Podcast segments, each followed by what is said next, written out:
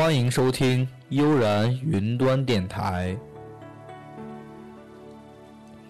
大家好，这里是第三期的技术宅有话说，我是大家的新朋友野兔。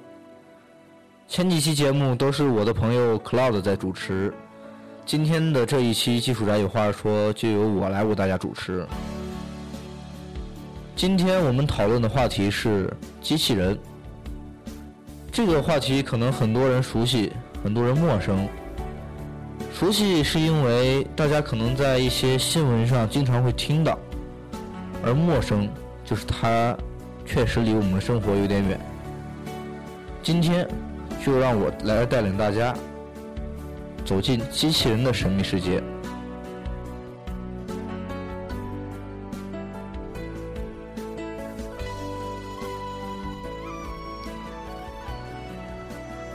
维基百科对于机器人的定义是：机器人是自动控制机器的俗称。自动控制机器包括一切模拟人类行为或思想与模拟其他生物的机械。狭义上对机器人的定义还有很多分类法及争议。有些电脑程序甚至也被称为机器人。在当代工业中，机器人能指自动执行任务的人造机器装置。用于取代或协助人类工作。嗯，好了，我也不说这么复杂的定义了，就从我知道的说起吧。嗯，我们学校还算是比较，可以说是比较先进的一所学校吧。嗯，在我五年级的时候，我很荣幸。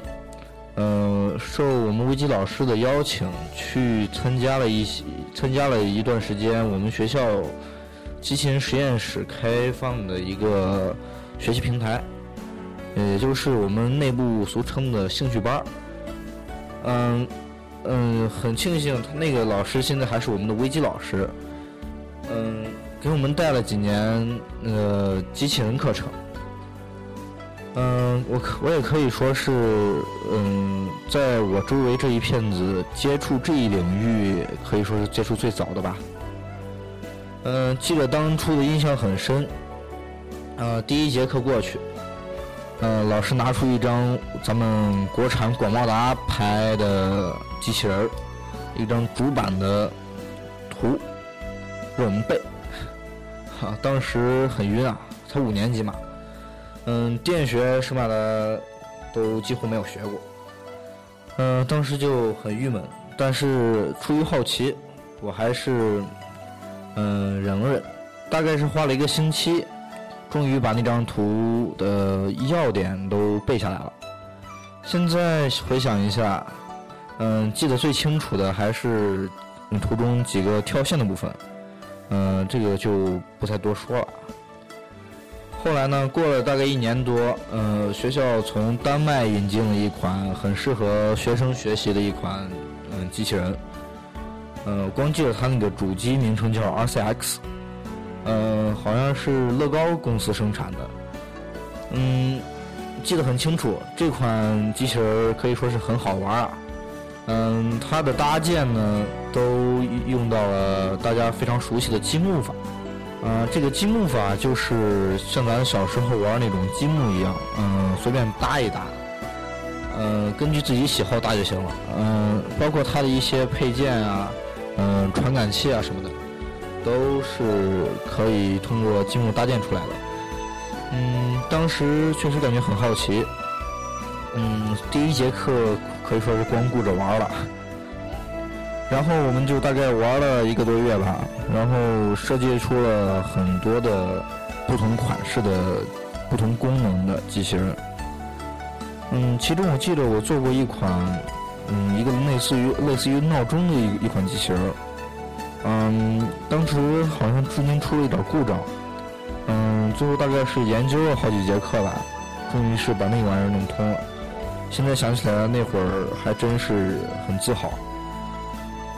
嗯，然后大概我们就，嗯，又学了一年多吧。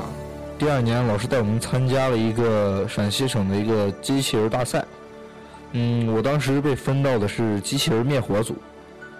嗯，记得当时很悲催啊。嗯，走之前感觉自己在实验室设计好的机器人感觉很牛逼，嗯，但是去了以后发现，哇哦，这都是啥嘛？呃，人家都第三代了，我们用的还是第一代的雏形。呃，过，嗯，速度咱就不说了，肯定是比别人慢慢好多。呃，就单纯是那个机器人灭火，呃，我们机器人灭火是用那个风扇吹蜡烛，就单纯是那个那个电动马达的那个声音，人家听着都很有，都很不一样。所以当时老师也在给我们打气，说不要怕，哎，咱们第一代照样能赢他们。嗯，后来，嗯，结果大家可想而知嘛，嗯，肯定是输了。嗯，我记得还有一还有一次，嗯，是我一个哥们儿，他去参加的是那个机器人足球。嗯，嗯，我光记得出发前一天啊，我们的那个机器人当时是加了那个拓展电池。嗯，在实验室里看的那个是，反正是动力很强劲。嗯，然后就感觉，哎呀，这次肯定没问题了。嗯，嗯，谁能想到？结果去了，发现人家足球用的也是第三代，嗯，光的重量，距离超重只只剩零点零五公斤了，啊，这个学过高中物理的人大家都有印象，这个重量越大，它嗯要是制造出同样的加速度的话，它的力就肯定大得多，嗯，你可想而知那个力是有多大，反正当时踢了半场下来之后呢。比分是十九比一，呃，我据说听说啊，那个那一个球好像还是人家进的乌龙，嗯，我们的机器人连球场都被撞都被撞坏了，嗯，然后呢，最后总比分是好像是个三十二比二，嗯，哎，好歹是进了一个球吧，反正是大败。嗯，后来也就是在学了大概一两年吧，嗯，这一两年也没有什么比较大型的赛事，嗯，我们就主要还是研究那一款丹麦有产的那个就是乐高的那一款机器人，嗯，还是很好玩啊。